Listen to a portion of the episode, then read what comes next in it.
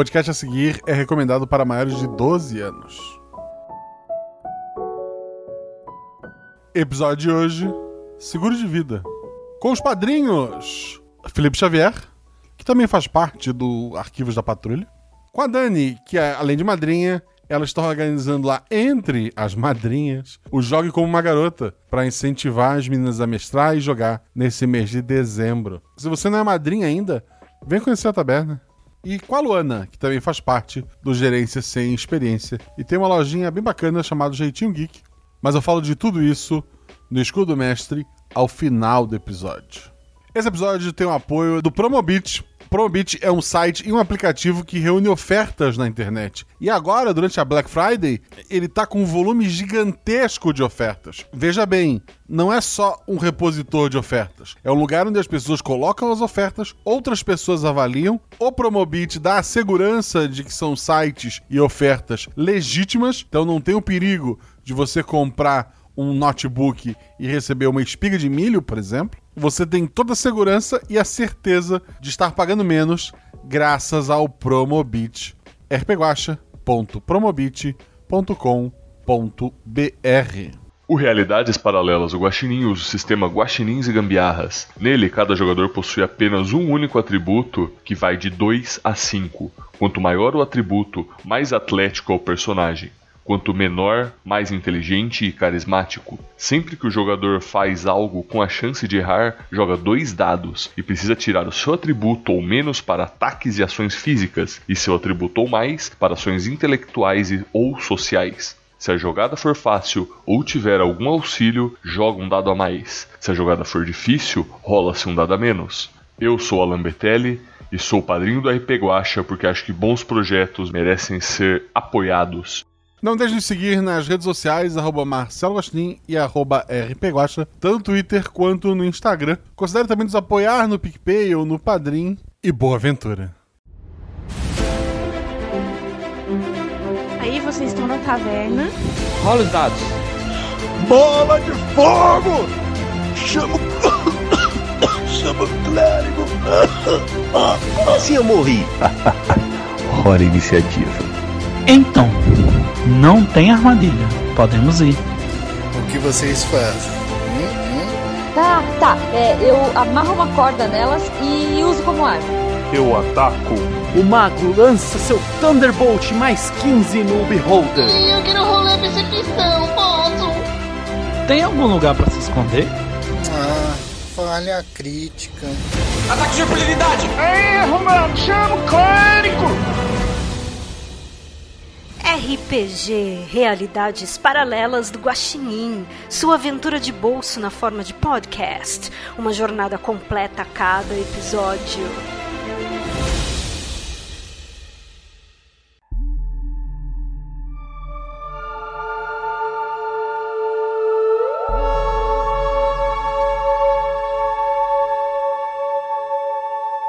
A Cerberus Seguros é a maior empresa de seguros da Europa e uma das maiores do mundo. A empresa que surgiu há 22 anos atrás, mais ou menos, cresceu seu capital sabendo que apólices mereciam ser assinadas e quais não. Embora venda apólices para uma infinidade de pessoas, seus maiores lucros envolvem seguros de vida para atores e atletas. Dizem que quando a empresa não topa segurar a vida de uma pessoa dessas, é porque aquela pessoa está condenada. O presidente da Cerberus alega ter um supercomputador capaz de calcular infinitas variáveis e nunca errar nesse quesito. Por sinal, ele nunca errou. Algumas pessoas falam em magia, outras em crianças com poderes paranormais ou mesmo pactos malignos. Mas ninguém fala isso muito alto, porque a Cerberus tem advogados quase tão bons quanto os seus analistas. Antes de continuar, temos três pessoas que trabalham nesta incrível empresa, cada um em uma parte do mundo, então, antes de juntá-los e descobrir como eles se conheceram, que problemas eles vão ter que enfrentar, eu queria que a Luana falasse sobre o personagem dela, aparência, atributo e que lugar do mundo ela tá. Eu vou jogar hoje com Olivia Smoke, mas todo mundo me chama de Liv. O atributo dela é 2. Ela está em Washington. Ela tem 1,98 de altura, também conhecido como um fincas de altura. Ela é negra, cabelos pretos ondulados, é, até a cintura, extremamente magra, olhos cinza claríssimo, quase branco. Ela tem 30 anos, mas aparenta ter 22. Entrou para a empresa de seguros aos 17 anos, no seu primeiro ano de faculdade, pois ela estava de bobeira, daí ela foi hackear a empresa por diversão, por é, erro da amiga dela que acabou não apertando na hora que ela pediu. Eles localizaram o erro, ela Aí ela foi, tipo, meio que entre aspas, detida, mas aí na verdade eles só foram recrutá-la pra participar da equipe, porque foi muito bom o trabalho dela. E hoje ela é diretora da segurança de software. Ela tá ansiosa para conhecer a sede e no seu tempo livre ela gosta de jogar e testar firewalls, porque hackear é uma palavra muito pesada, né? Dani, fala sobre teu personagem, aparência, atributo, que lugar do mundo ele está? vou fazer a Julia Carvalho. Ela vai ser uma. Ela é espanhola. Ela tá em Mendonça. Ela tem 29 anos. Ela trabalha na área de contabilidade. Ah, ela entrou na empresa como estagiária no segundo ano de faculdade. Ela é branca, mais ou menos uns 60 de altura, cabelos longos, loiros e o atributo dela é 3. Felipe, fala sobre teu personagem, aparência, atributo, em que lugar do mundo ele está? Muito bem, então, dessa vez eu vou controlar o Yuri Pavlovna, de atributo 5. Ele tem 1,65 de altura. Ele nasceu na Rússia, mas ele é filho de pais iranianos. Ele tem cabelos e olhos pretos. Apesar dessa estatura não é, baixinha, digamos assim, para a média europeia, ele tem boa capacidade física e muita agilidade. Ele fez faculdade de educação física e esses conhecimentos que ele tem de fisiologia, de funcionamento do corpo humano, é, acabaram sendo úteis para o setor de seguro. E ele trabalha lá, inclusive, atendendo os atletas de alta performance. Então, desde atleta olímpico até mesmo jogador de futebol. E ele atua nessa área dentro da empresa de seguro, que é do conhecimento dele.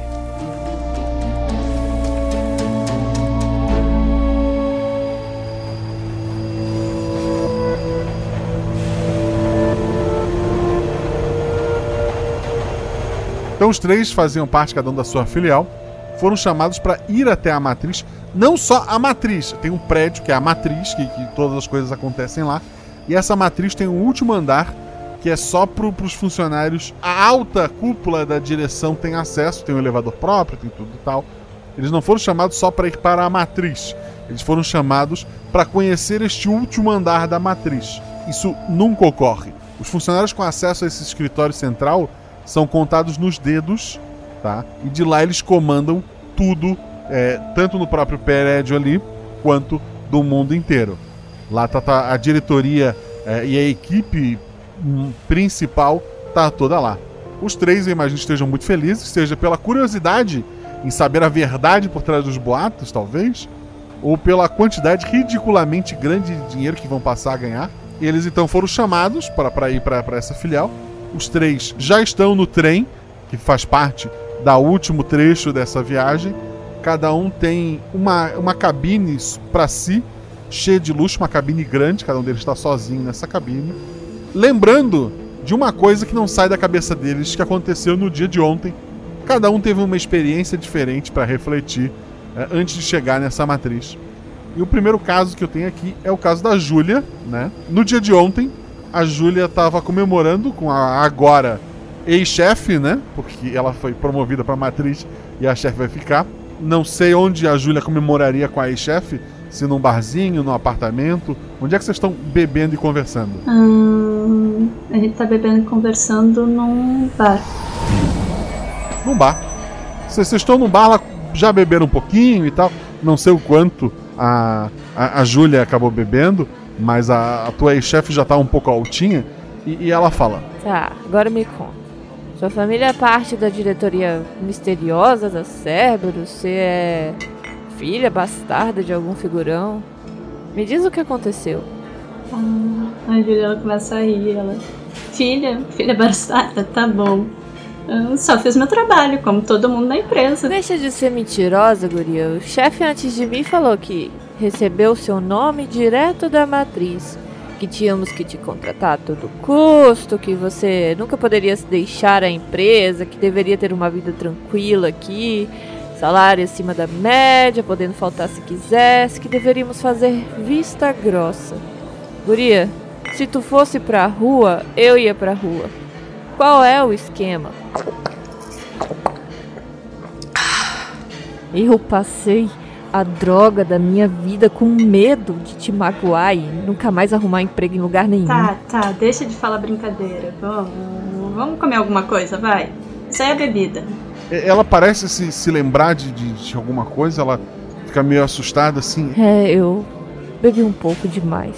E ela pede comida e vocês comem, mas no dia seguinte isso tava assim, tava te incomodando. A Olivia, o que está na cabeça dela no dia de hoje, não envolve o que aconteceu no trabalho no dia de ontem. Envolve uh, uma ligação que a mãe dela fez antes da, da, da viagem, né? Uh, elas conversaram um pouco e daí a mãe dela fala: Filha, lembra daquela vez que a mamãe teve um acidente? Você tinha uns 13 anos. A mamãe ficou no hospital perguntando por você, mas todos diziam que você não estava no carro. Eu te esqueci dormindo em casa. Quando seu pai chegou, você estava na sua cama, lembra? Mais ou menos, mãe. Isso daí faz anos. Eu sei, eu sei. Ninguém acredita em mim, filha. Mas você estava no carro. Eu tenho certeza. Você estava no carro. O, o seu pai está chegando. Boa viagem amanhã. Tá bom, tchau. Yuri, tu tá lá, tu tá, tu tá te chamando a atenção. É, tu tá lembrando que no dia de ontem tu tava pegando as tuas coisas na, na mesa, né? Tava esvaziando a mesa pra, pra sair. E tu nota que os teus colegas de trabalho estão esvaziando as mesas deles também. Uh, tá tudo bem, pessoal? Um, muitas te fecha a cara, assim, te deixa ali sozinho. E um, um rapaz que era mais próximo a ti, ele fala: Todo mundo foi pra rua. Você foi promovido para Central, o chefe foi transferido para Moscou e o resto de nós temos que procurar emprego. A maioria desse departamento merecia mais essa promoção que você. O que tu fez para merecer ela? No que tu é melhor que a gente? Como assim? Eu... Claro que eu sou melhor do que vocês. Eu estudei, eu consegui contatos, eu fiz por onde? Agora, se vocês foram mandados embora, vocês têm que reivindicar o, o direito de vocês. Não tem nada com isso, não. Véio. Ele só bufa e, e sai assim. É, é, bom lembrar que o Felipe tem atributo 5. E que no RPG Guacha significa quanto menor o atributo, mais tudo que envolve o trabalho dele então é melhor. E, ele é muito bom para ser um atleta, que não é o trabalho dele aqui. Ele analisa o atleta. Então, alguns funcionários acharem serem mais capacitados, talvez eles não estejam totalmente errados. Não, mas na cabeça do Yuri, ele é totalmente capacitado para isso. Ele tem certeza que esse trabalho é pra ele. O, o trem então para na, na, na estação, né? As portas da, das cabines se abrem. Imagino que vocês saiam, né? E acabam se encontrando ali é, no saguão. O trem para numa, numa área da estação exclusiva uh, é, para vocês. A parte que vocês estavam é, são os últimos vagões. É, o trem para de uma forma de que o, o povão lá da frente sai por um lado e tem uma, uma, uma saída especial para para essas cabines que vocês estavam.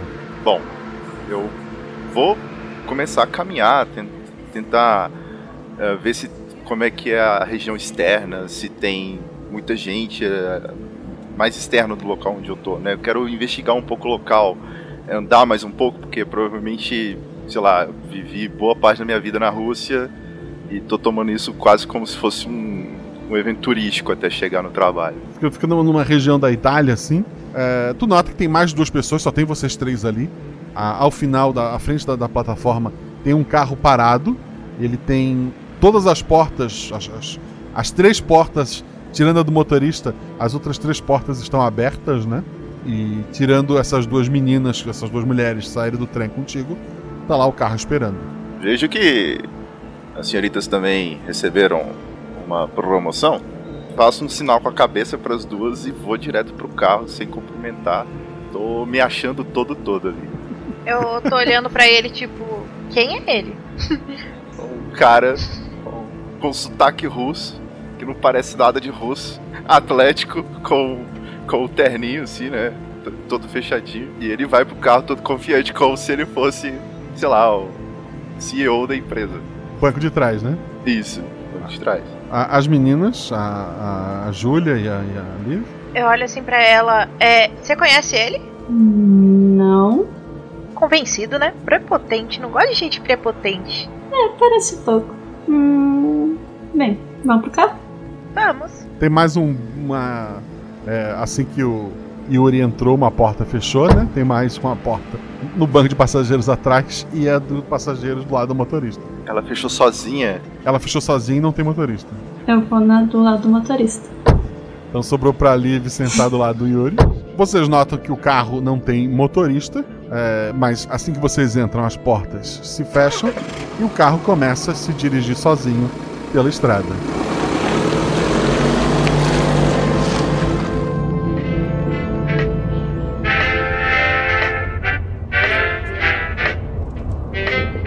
Hum, tem algum GPS no carro, no painel, alguma coisa assim? Visível, não. Não. Tá tocando uma musiquinha neutra ali no, no- de fundo. É, é quase um elevador com quatro rodas só. Ele tem uma musiquinha neutra e tá levando vocês pro destino de vocês.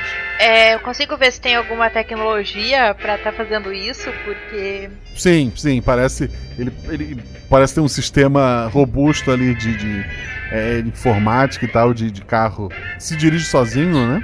Eu tô do lado da Liv, eu, né, que olho assim pra cima. A senhorita mexe com o quê para ter sido promovida como nós? Eu trabalho com. Tá vendo por que esse carro tá se mexendo sozinho? Não. Ai, ela pega, coloca o fone de ouvido dela e começa a ignorar ele totalmente. Eu dou Jones também pra frente. E a senhorita, é, provavelmente mais carismática do que a outra antissocial. Qual o motivo de ter sido promovida?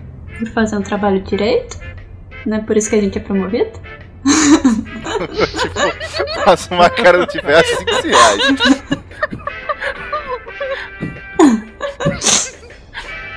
Muito bem, o pra- prazer, Yuri, especialista em fisiologia, atletas e seguro de, de atletas de alto desempenho. Inclusive mexi com. Aí eu com, sei lá, falo qualquer atleta da época que eu, que eu cuidei. O, o carro, a- ele se aproxima de um grande prédio, que vocês já viram fotos como sendo a matriz, né? É, vocês notam que algumas pessoas engravatadas, mulheres muito bem vestidas, então assim, cada um de um lado da calçada. Parece que o pessoal hoje demorou um pouquinho mais a entrar no serviço para ver esse carro passar. Eles ficam olhando assim para vocês, surpresos e fazendo comentários. O carro vai direto para a garagem do, do prédio. Vai até uma garagem mais exclusiva. Lá ele para.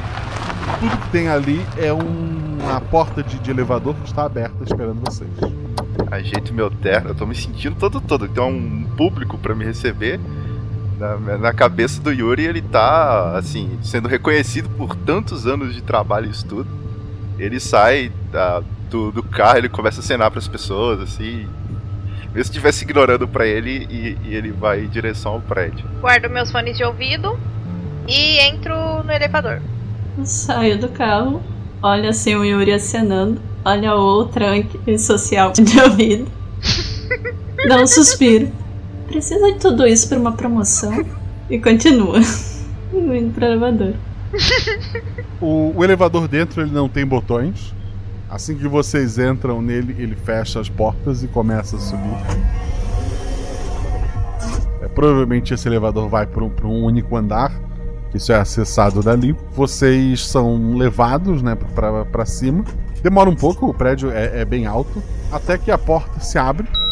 Numa sala ampla, tudo muito branco, móveis é, muito finos. Ah, sentada no, num sofá tem uma mulher que se levanta assim, é, primeiro muito animada ao ver a porta se abrindo. É, é uma mulher de uns 20 e poucos anos, ela aparenta, né? Ela é alta, não, ela não é tão alta quanto a Liv, mas ela é bem alta. Ela é muito branca, ela tem um cabelo assim pintado meio azulado. É, ela tá usando uma daquelas tiaras que tem uma orelhinha de gato que tu vê em eventos de anime, sabe? E ela olha pra vocês primeiro com a alegria, assim, com aquela. trancando a respiração, e quando a porta se abre, nada define mais do que decepção. Vocês notam na cara dela que ela tá em choque em ver vocês três. Rola um dado cada um, tem que tirar seu atributo ou mais. Eu vou chamando, vocês falam para mim. Yuri. Seis. Olha, o Felipe hoje tá com sorte. Eu tirei quatro.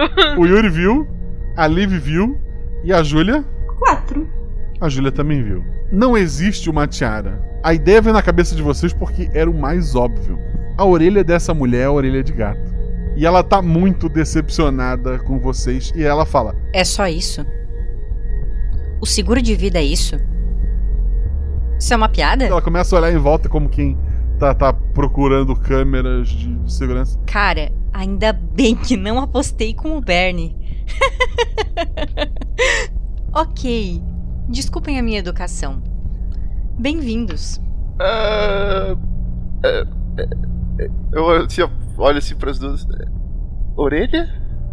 De gato? Também não tô entendendo. E ela disse educação, ela quis dizer a falta de educação, né? Quem que recebe alguém assim? E daí ela, come... ela tá tão revoltada que ela até tá falando com o Yuri. A, a, a, Ru, a Júlia, ela não presta muita atenção no que, que a mulher diz. E olha assim: Tu fez implante, foi? Como é que tu fez isso? Olhando pras orelhinhas, quase querendo tocar, sabe? É, ela fica meio é, vermelha, né? Tudo a seu tempo. Eu vou explicar tudo a vocês no seu tempo. Eu me chamo Gema. Prazer, Ryuri. Eu ganhei num sorteio. E agora eu não sei se realmente ganhar seja a palavra certa. Mas ganhei o direito de ser a pessoa que vai guiar vocês e apresentar a nossa diretoria. É um local pequeno, como podem ver. Aquela porta dupla no final do corredor é a sala do diretor. Ele quer ver vocês. Foi ele quem os escolheu, quem definiu que deveriam ser contratados e promovidos foi ele. Tenho certeza que ele vai responder todas as suas dúvidas. Eu não quero estragar a surpresa, mas tenho certeza que vocês vão ficar chocados. Do lado da sala dele é a sala da Beatrice. Ela é responsável por nossas análises das apólices mais caras. Quando as pessoas falam em supercomputador, é dela que eles estão falando.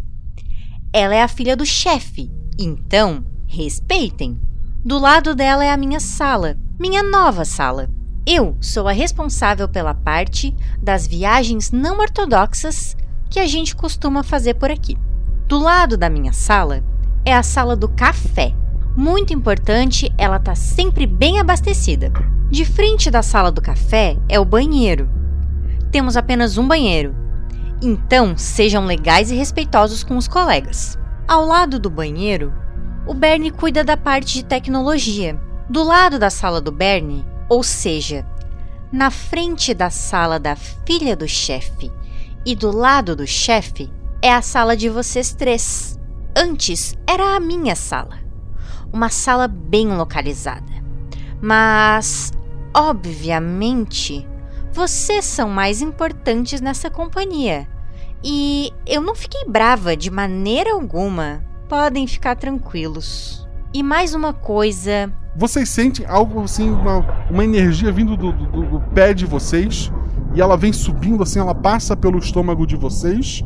Vocês sentem um arrepio assim, no, no todos os pelinhos do corpo, no, nos cabelos. E ela fica parada na frente de vocês, apontando o dedo. Eu vou tocar assim nela. Tá tudo bem? Tu tocou de leve? Aham. Uhum. Ela tá parada. Ela tem rabo? ela tá de, de calças, tu não. Se ela tem, ela colocou por dentro. É. Ah, tá. Não, era só pra. A, a Júlia, ela olha pra Liv. Tu que é da área de tecnologia, isso não é um drone? Um android? Aqueles negócios que parecem robôs? Não sei, peraí. Eu dou, tô, dá, dou umas batidinhas pra ver se era de lata. Novamente, batidinhas leves, né? É, um pouquinho mais forte por causa que eu quero Se faz toque-toque, esse faz tec-tec, né? Dois dados, Liv. Dois e um. Sendo dois o teu atributo, né? Ela é um ser vivo. Ela não, não é um, um androide ali. Ó, oh, não é um androide, não. As, as senhoritas sentiram algo estranho. Eu senti um calafrio. É o ar-condicionado. Não, não, não. Isso não é ar-condicionado. Eu sou da Rússia, eu sei o que é um frio. E vou andando pelo espaço ali, tentando encontrar talvez um local que eu me sinta melhor do que onde eu estou. Toma um café que passa. Instinto. Sei lá, eu vou aleatoriamente. Ela falou da, do banheiro. Tô indo pra lá agora, assim. Ah, instintivamente. Só quero sair daquela região que eu tive a sensação estranha. Tu, tu sente a porta travar um pouco inicialmente, assim. Mesmo depois de aberta, assim, ela. É, precisou fazer um pouquinho mais de força enquanto essa porta se abria. É um, é um banheiro é, muito, muito luxuoso. Ele tem as cabines como um banheiro é, deveria ter. Uh, ele tem inclusive uma cabine dá para uma banheira. As torneiras parecem ser feitas de ouro. Uh, o lugar todo branco e tal. O melhor tipo de, sei lá, de sabonete líquido possível está disponível. Uh, as toalhinhas devem ser mais caras do que as últimas refeições de vocês. E aí? assim, na porta ainda, né? Eu. Demais, demais. Olho para trás. Este, este banheiro é mais caro provavelmente que um ano de salário. Eu olho esse novo banheiro. As torneiras são de ouro. Se eu não encontrei na, na, algo nada tão estranho quanto isso, eu quero entrar e jogar uma água no rosto para tentar aliviar a pressão. É, não sai água da torneira. Ótimo. Rico desse jeito não consegue contratar um bombeiro hidráulico para resolver essa merda. Eu dou um tapa no, no sei lá, na torneira e saio do banheiro. e volto lá pro centro. Eu tô tentando fazer assim para ver se ela acorda e estalar os dedos na frente dela. Assim, tipo, passando a mão na frente. Não tem água no banheiro, senhoritas. As torneiras são de ouro, mas esqueceram de ligar a água desse lugar. Hum, bem, se tem café, então acho que na copa talvez tenha água. Será que jogar um pouco de água no rosto dela ajuda? Eu vou na copa. Se tem um pouco de água, tentar trazer um copo d'água para jogar na cara dela. Tu sente a porta também ela faz um pouco mais de resistência do que deveria. É como se o ar lá dentro tivesse mais pesado do que deveria. Uh, tu consegue abrir a porta eventualmente.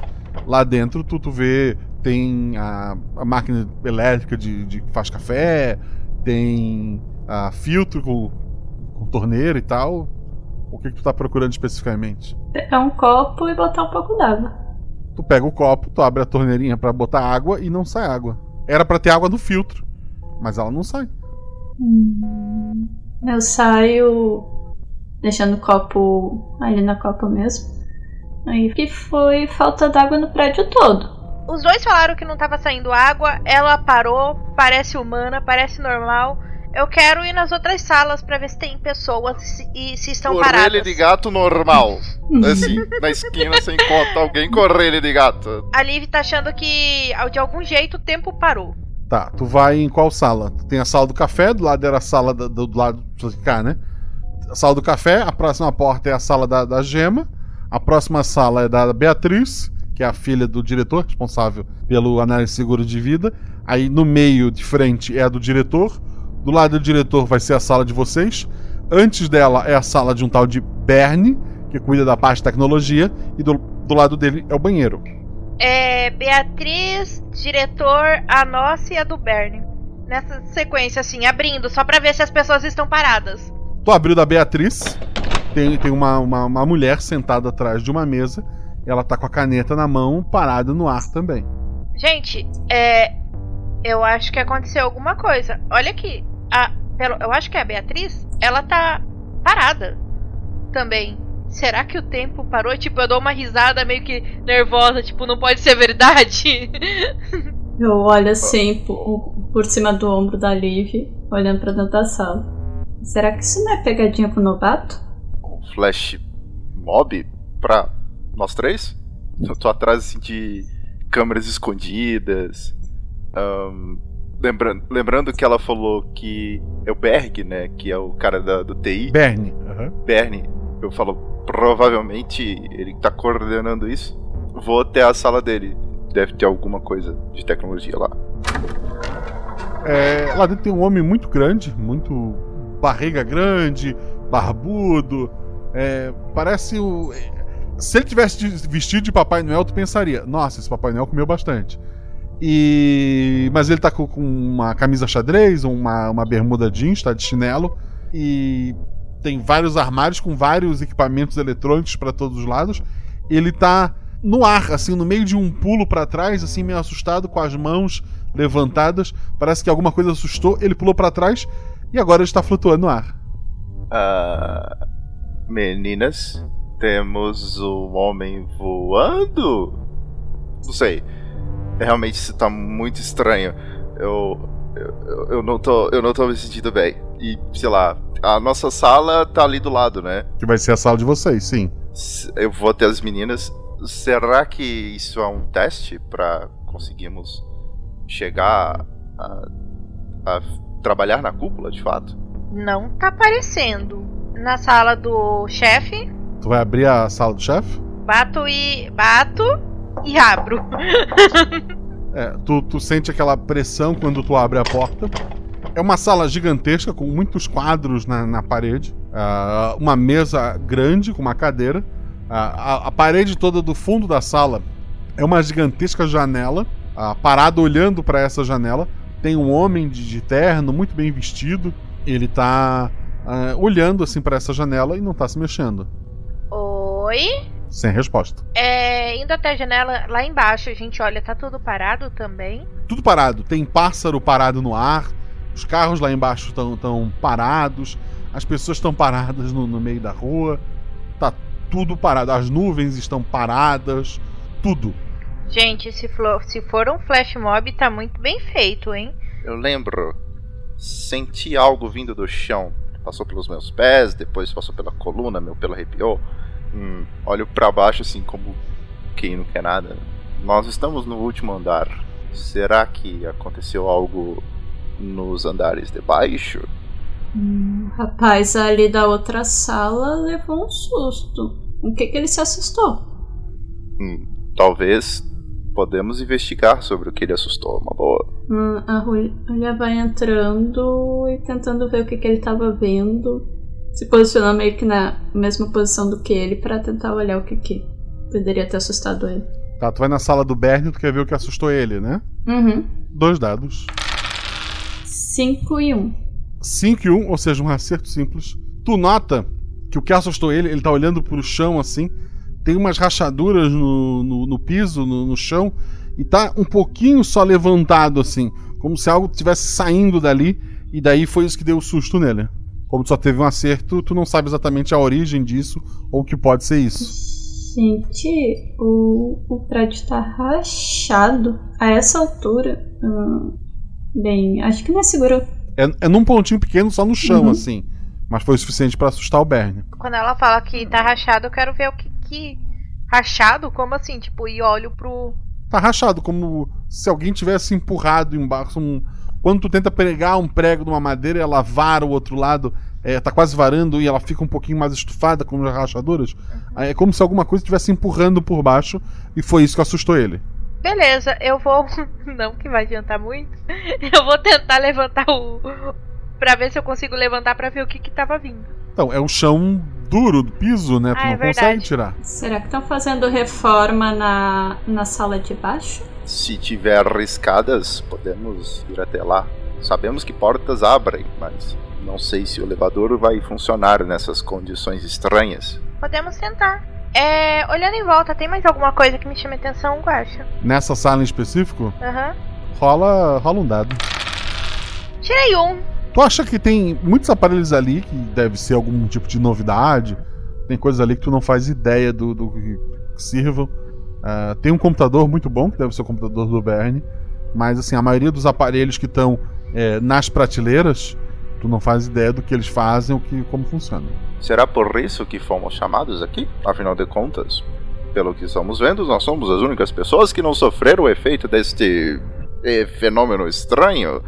Talvez fomos contratados justamente para isto. Quer fazer a reforma? fazer o seguro desta empresa. Tá, antes de Às vezes... descer, pelo menos vamos ver as outras salas. Hum, ok. Quais são as so... outras salas? Ó, a gente já viu do presidente, a gente já viu da filha dele. Vocês viram a sala que o presidente tá dentro da sala dele e saíram. Vocês viram que a filha dele tá na sala dela e saíram. É. Eu quero ir na nossa sala. Pra ver o que, que tem de diferente nela. É, tem três mesas ali dentro, cadeiras. Tem computadores novinhos instalados. Ah, fora isso, nada. É uma sala limpa esperando vocês. Vou ligar o computador. É, ele liga. Ele não liga. Ok. Meninas, nós encontramos algo no chão aqui na sala do, do Berg. Talvez se investigássemos algo na sala do presidente tenhamos mais informações. Eu vou lá olhar com mais cuidado. Eu tenho um olho muito bom. Rola dois dados, Ivan. Olho muito bom. Cinco ou seis, tu consegue.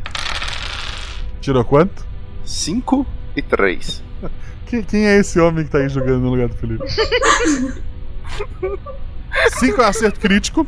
Tu olha os quadros, assim, tem foto dele com muitos artistas e atletas. Uh, te chama a atenção que um dos quadros é uma certidão de óbito. E essa certidão de óbito é do dia de hoje. Coisa estranha, eu me aproximo, eu me aproximo para ler o nome da, da pessoa que morreu. É do, do próprio diretor que tá ali. Caramba! Eu solto um grito de lá de dentro da sala.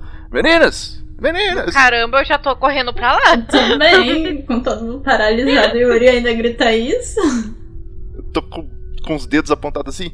Na, ali, ali, um atestado de óbito. O nome dele tá ali e ele tá em pé na janela, sem se mover, obviamente. Vou encostar nele. Eu tô, assim, sem, sem reação, apontando pro quadro, pra ele, sem, sem saber. Pera, o tempo parou. Nós.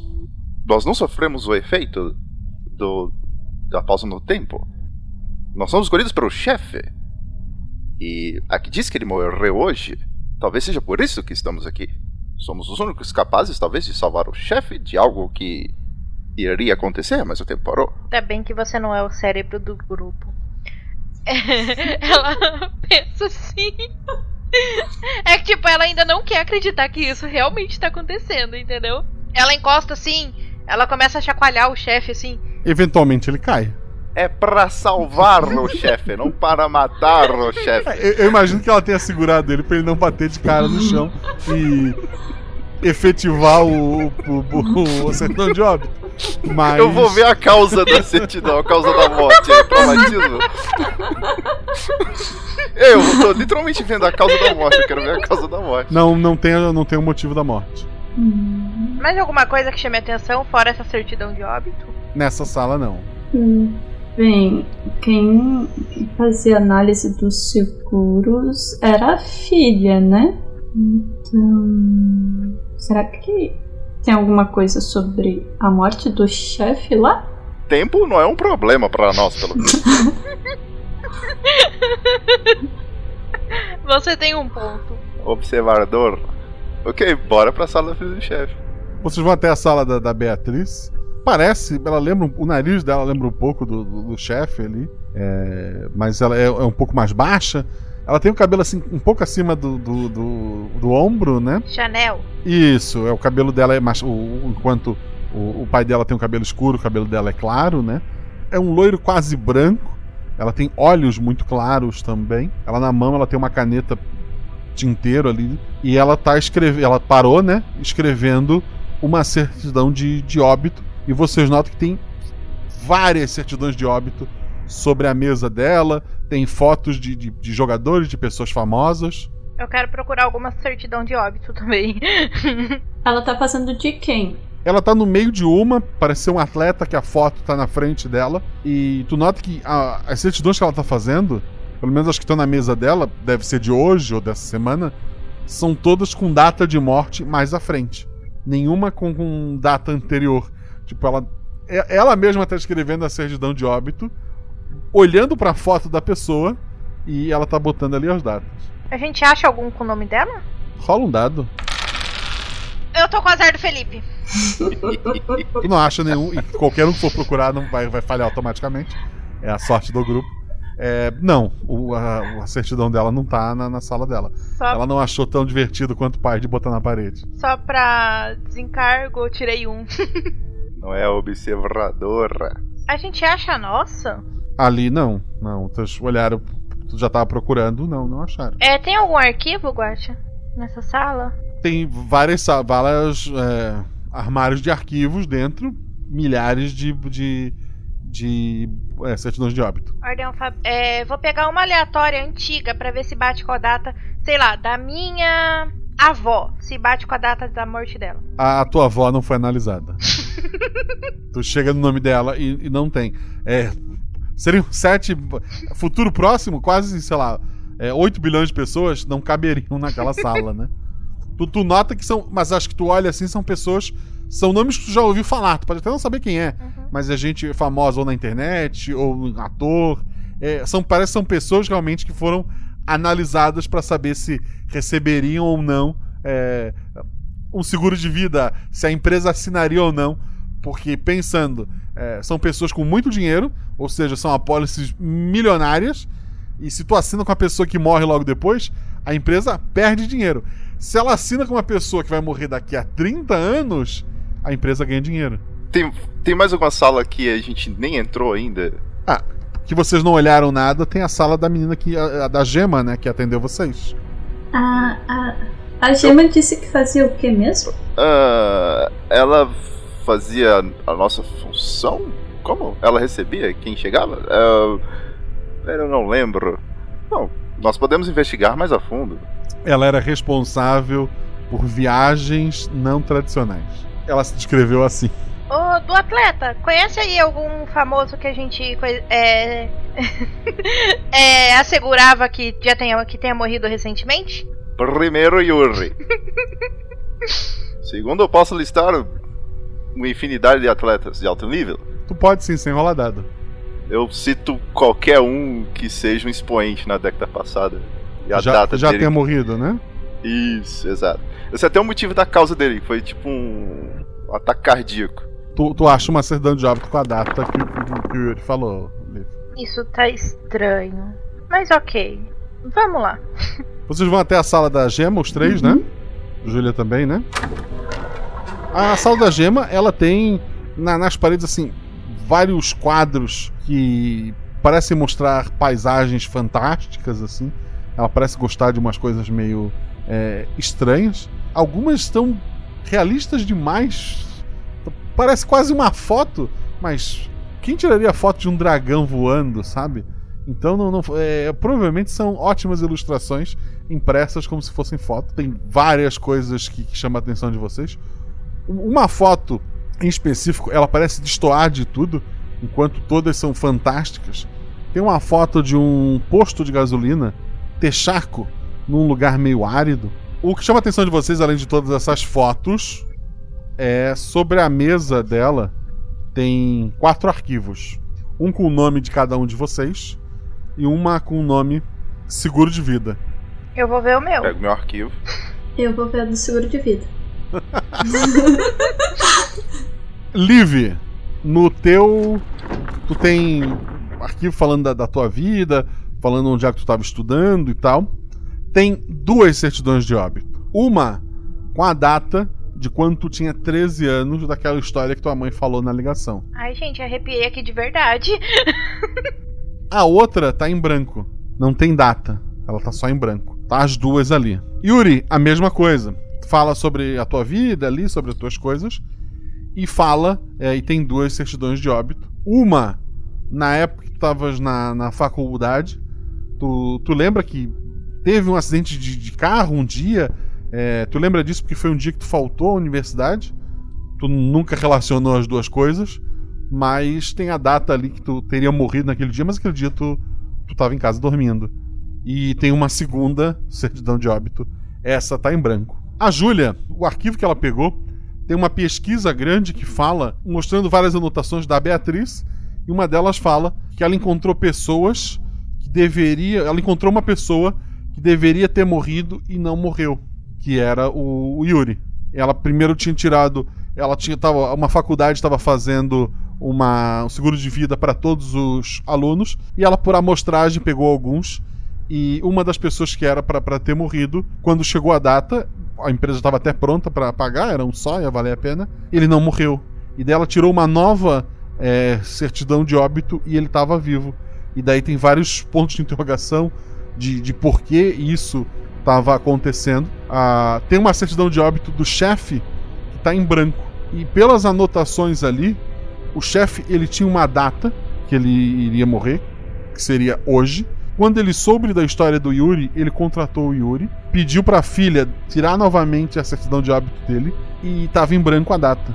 Então ele fez ela pesquisar pelo mundo outras pessoas, provavelmente deve existir mais, mas ele esbarrou em mais duas e ele contratou essas duas pessoas.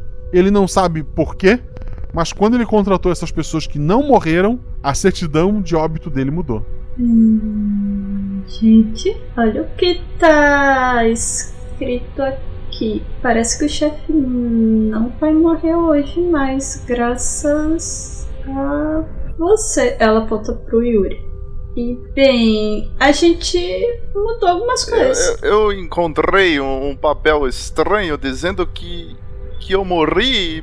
Não faz sentido, eu estou vivo, horas. Quando eles começam a falar e... de morte e eu vejo que ela não pegou a pasta dela, ah, nessa altura do campeonato ela tá nem aí pra ética.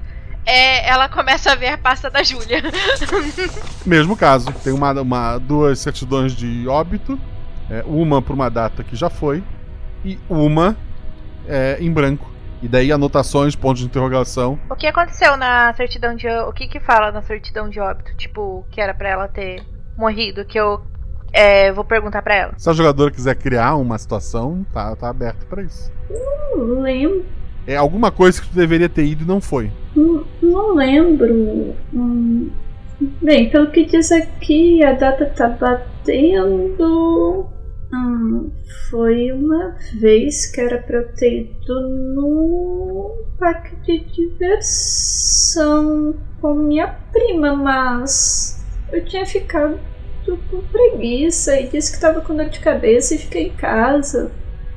Bem, não sei se eu não me engano, naquele ano saiu uma notícia que tinha um brinquedo soltado em parafuso e algumas crianças tinham se machucado. Não foi nada de grave, mas.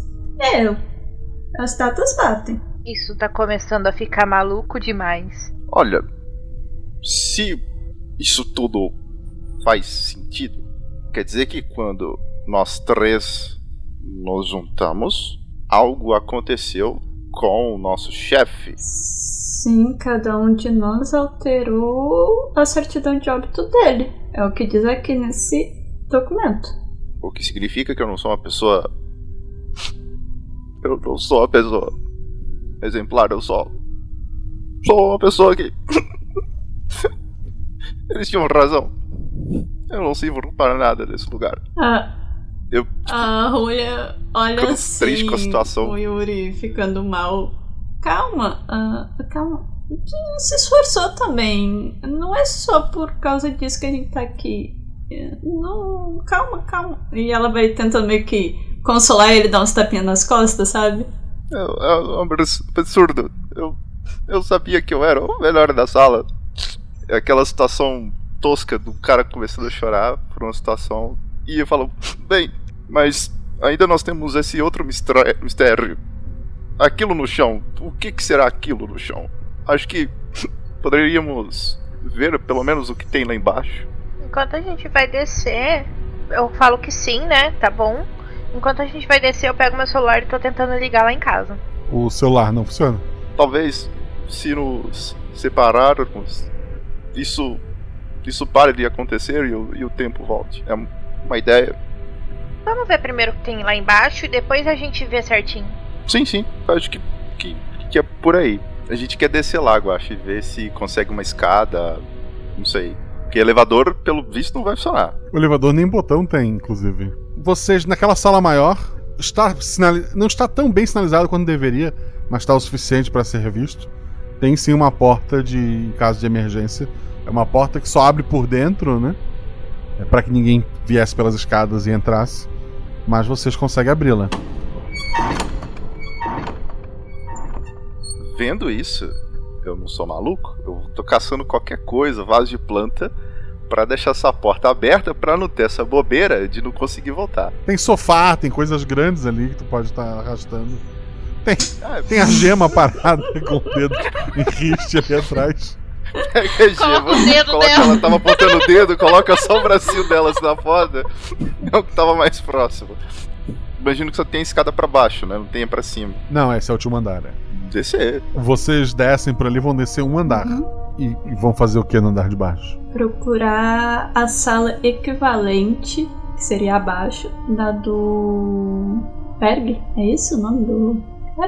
Bern, Bern, Bern. Isso, a sala equivalente debaixo da sala do Bern, para ver o que, que é que poderia estar tá quebrando de baixo para cima.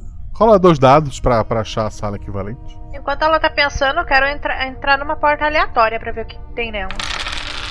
6 e 1. Um. um acerto e uma falha. A Luana tá fazendo o quê? A Luana eu... Liv tá fazendo o quê? Eu tô vendo salas aleatórias, tipo, abrindo, vendo o que que é. É um. Ali sim é um escritório, são escritórios normais, né? Muitas mesas, muita gente vestindo. Alguns com blazer, outros estão com blazer na, na mesa.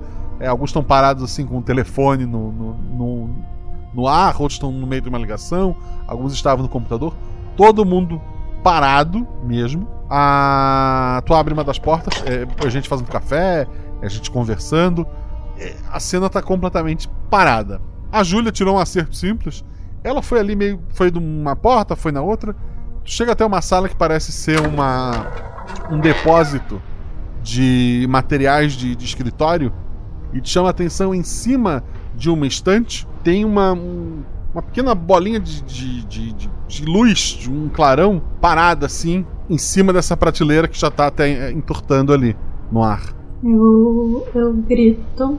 Gente, uh, tem uma coisa que parece uma luminária, mas não é uma luminária. Vou correndo para lá. Vou correndo também. Luana, tu que entende mais de, de coisas é, tecnológicas, rola dos dados. Tirei dois e um. Dois no acerto crítico. É uma, uma bomba explodiu e parou no tempo. Aquela luz é simplesmente ela iniciando a detonação. Parece ser uma bomba bem potente. Deve destruir não só o andar que vocês estão, como o andar de cima e o andar de baixo. E não tem como desarmar esta bomba, porque parece que o tempo parou no momento em que ela no milésimo segundo que ela explodiu, o tempo parou. Essa sala é do quê? É um almoxarifado, tem papel, tem post-it, canetas. Se era. Olha assim, gente, ó, é uma bomba. Ela. Bem na hora que ela foi para explodir, isso daqui tudo ia de ser destruído. Parou. E se por consequência do chefe, ela faz uma aspas com o dedo, né?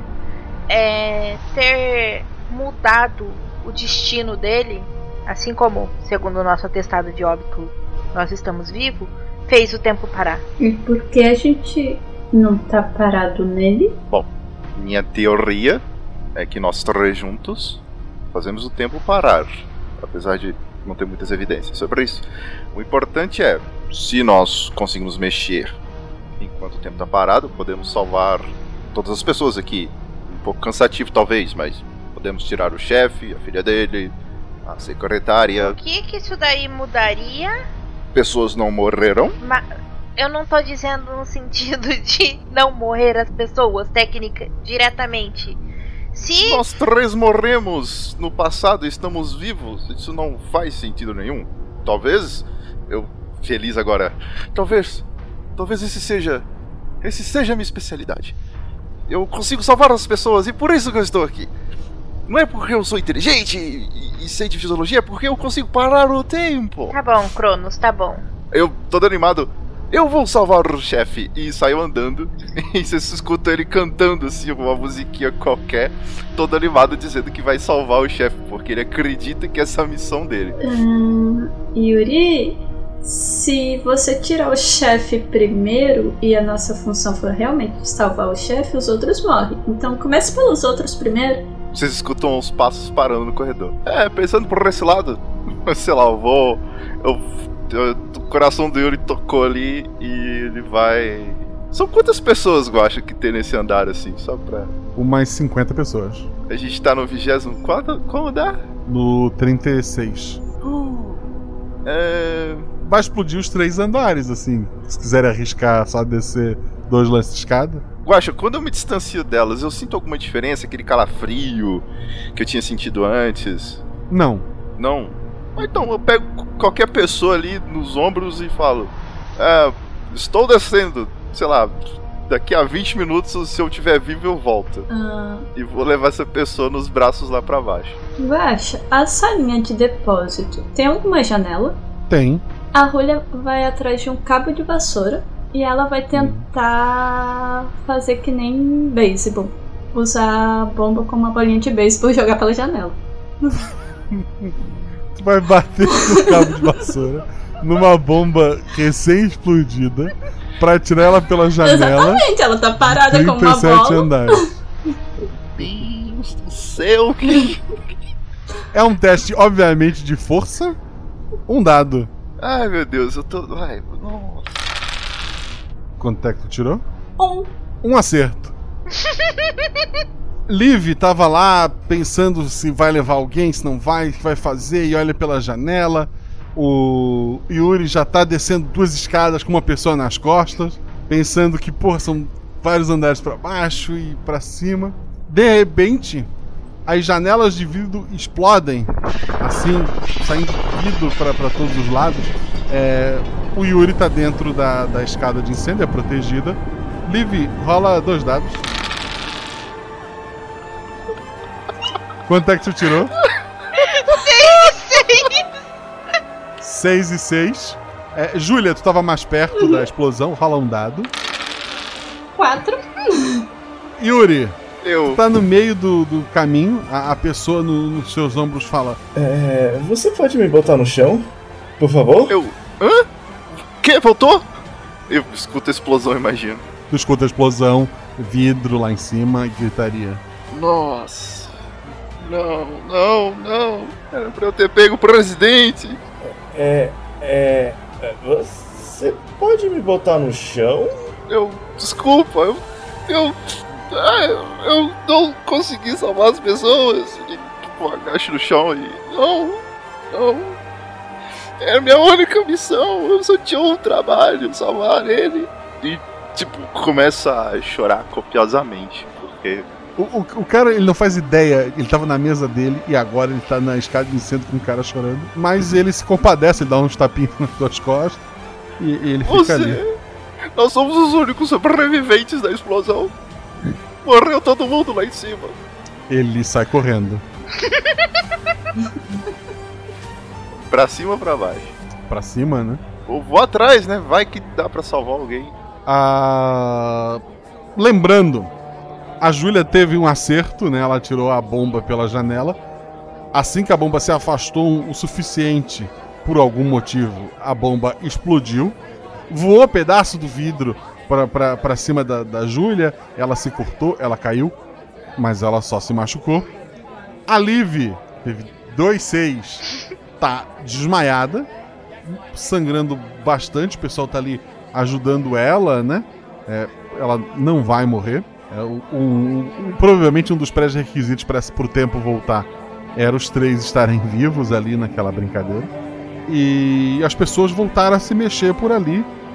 O, o Yuri, quando, quando chega lá em cima, encontra a, a Liv tá sendo acordada, a, a Júlia tá, tá, tá machucada por ali, mas as pessoas estão. ninguém tá entendendo nada, né? As mesas foram reviradas, papel para todo lado, mas o tempo tá correndo. Liv, Julia, vou até elas ver se elas estão bem. Preciso de alguma ajuda de alguma maneira. Tento fazer o possível, sei lá, primeiros socorros. Eu conheço, já trabalhei com muita atleta machucada, devo saber alguma coisa. Sim, dois dados, teu atributo mais. Eu tirei dois e dois. Tu não consegue ajudar muito. Depois de um tempo, médicos de verdade chegam ali, né? Ah, fazem os primeiros socorros na, na Liv, ah, na, na Júlia. Eu, eu não saio do lado delas enquanto elas não tiverem atendimento médico. Tipo, caguei presidente. Ah, quando vocês estão melhores, o elevador se abre. Lá dentro tá o, o- a gema. Ela olha pra vocês, ela tá. Ela não, quase não se feriu porque ela tava perto da escada de incêndio, né? E ela fala: Podemos continuar? A, a Julia olha assim. Deixa eu só mais cinco minutos sentada nessa cadeira. O zoada tá doendo o meu ouvido. Ah, o andar inteiro tá olhando em choque pra, pra aquela mulher ali. Por mais que ela. pra, pra gema, né? É assim, eles já viram ela, mas nunca tão de perto. Eu já acordei? Já acordou. Eu quero falar com o presidente. Estou aqui para levá-los. Tá bom, eu vou puxando os dois, vamos. Ai, tá. Só não arranja mais uma bomba. Eu, eu dou um apoio pra, pra Júlia, sei lá, se ela tá ferida, ou pra, pra Liv e acompanho as Quando a gente tá indo, eu ia falar, você ia falar aí mais uma coisa e não falou mais nada. O que que era? Eu ia dizer que esperava que a aparência de vocês não fosse um presságio ruim e que todos sobrevivessem. E, uau! Vocês conseguiram. Ela vai guiando vocês até. O elevador sobe, é um andar só. Ela leva vocês até a sala do, do presidente, ela só abre a porta e faz sinal pra vocês. Eu entro de supetão. tipo, ela abre, eu vou entrando bufando. Eu olho pra ele e falo: Que porra é essa?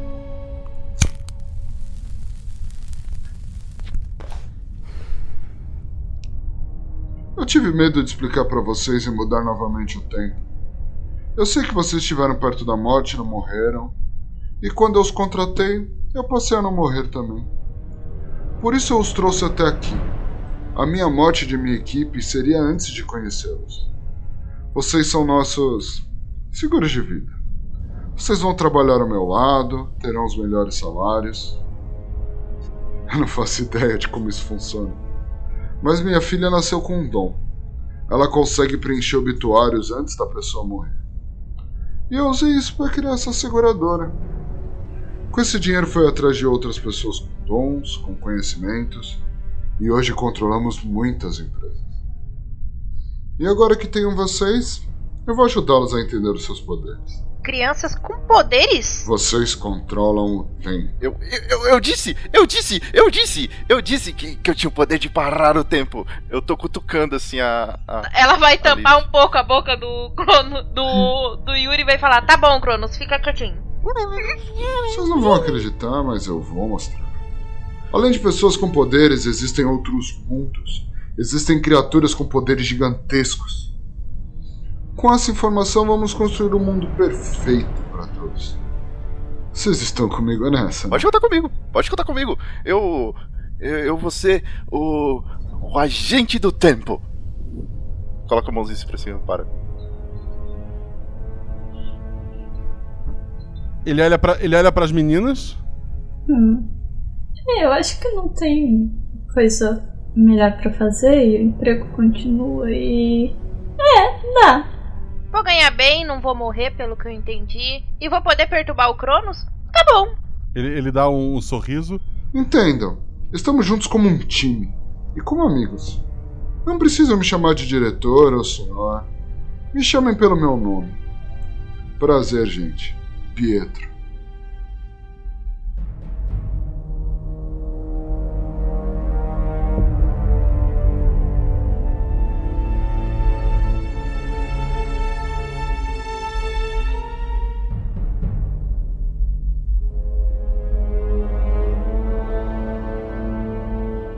Escudo do mestre. O escudo mestre é aquela estrutura de papelão ou madeira que o mestre usa para condição de anotação e lançamento de dado, mas aqui. Aqui eu baixo a estrutura e conto pra vocês tudo o que aconteceu no episódio. A ideia básica desse episódio vem de um quadrinho muito antigo que eu nunca li. Eu lembro de ter ouvido falar sobre ele num podcast, talvez num MRG, há muito tempo atrás. Mas basicamente era a história de um homem que ele era muito rápido, um velocista estilo Flash, né? Ou que conseguia parar o tempo, isso vai da tua interpretação, né?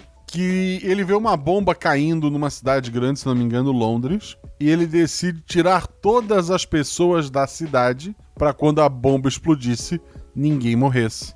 Então, para todo mundo da cidade, foi questão de segundos e todas elas estavam distante do centro, distante da explosão.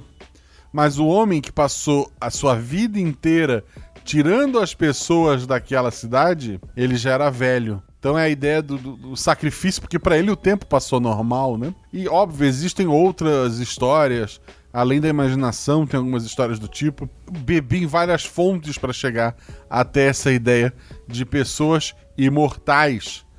E aí vai o seguro de vida. Quando o Pietro Dante chama eles para trabalhar com o seguro de vida, é uma piada o próprio título, porque na verdade eles são o seguro de vida de que o Pietro sobreviveria. É uma história para contar sobre pessoas que não morrem, enquanto a bomba fosse matá-los, eles não morreriam. Então, é, eu sei, eu, eu não vou explicar muito, porque eu quero que você pergunte, eu quero responder isso lá na Twitch, é, Marcelo Guaxinim, com dois M's no final. Eu ainda não consegui corrigir isso, não sei o que aconteceu. Normalmente essa leitura é feita às terças-feiras, mas excepcionalmente a próxima gravação do Guaxaverso vai ser na segunda-feira, às 8 horas da noite. E se tudo der certo com a participação do Felipe Xavier, ele vai responder qual é o atributo favorito dele, qual é o personagem favorito dele, e, e vai me ajudar na leitura de comentários. Então, fica ligado, anota na agenda, segunda-feira, 8 horas da noite, na Twitch, e deixe seus comentários no post pra gente estar tá lendo.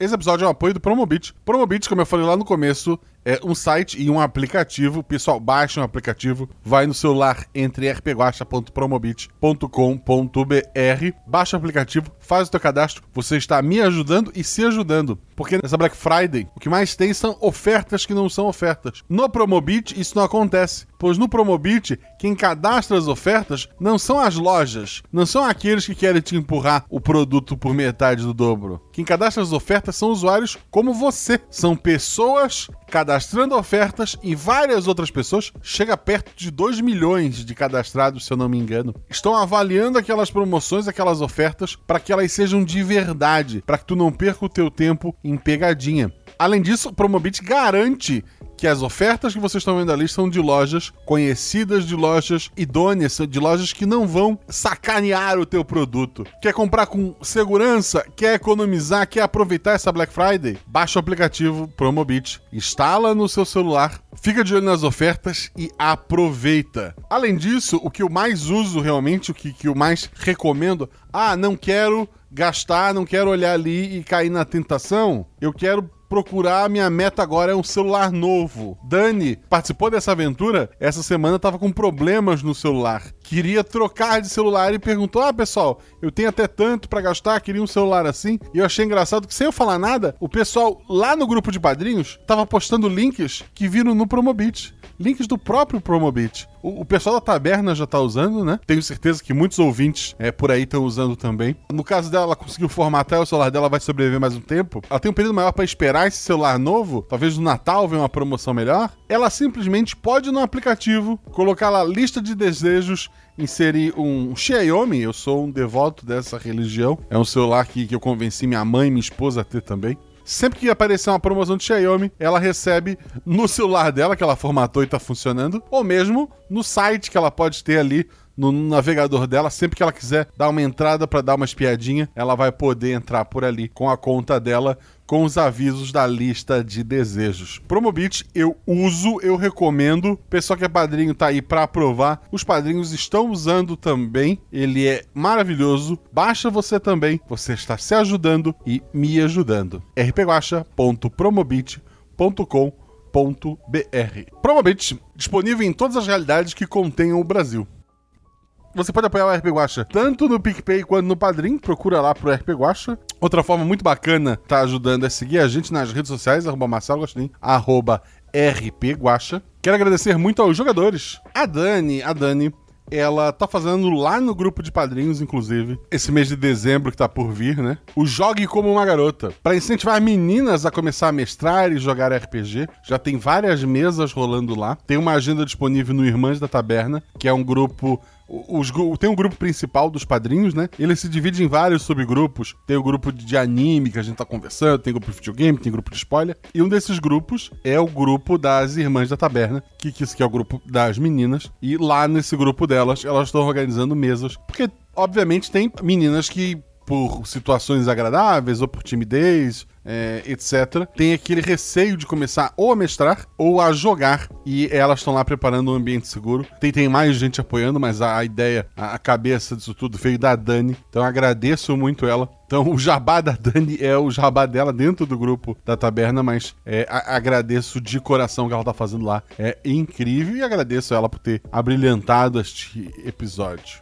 Também jogou esse episódio o Felipe Xavier, que é uma pessoa muito próxima da Dani, né?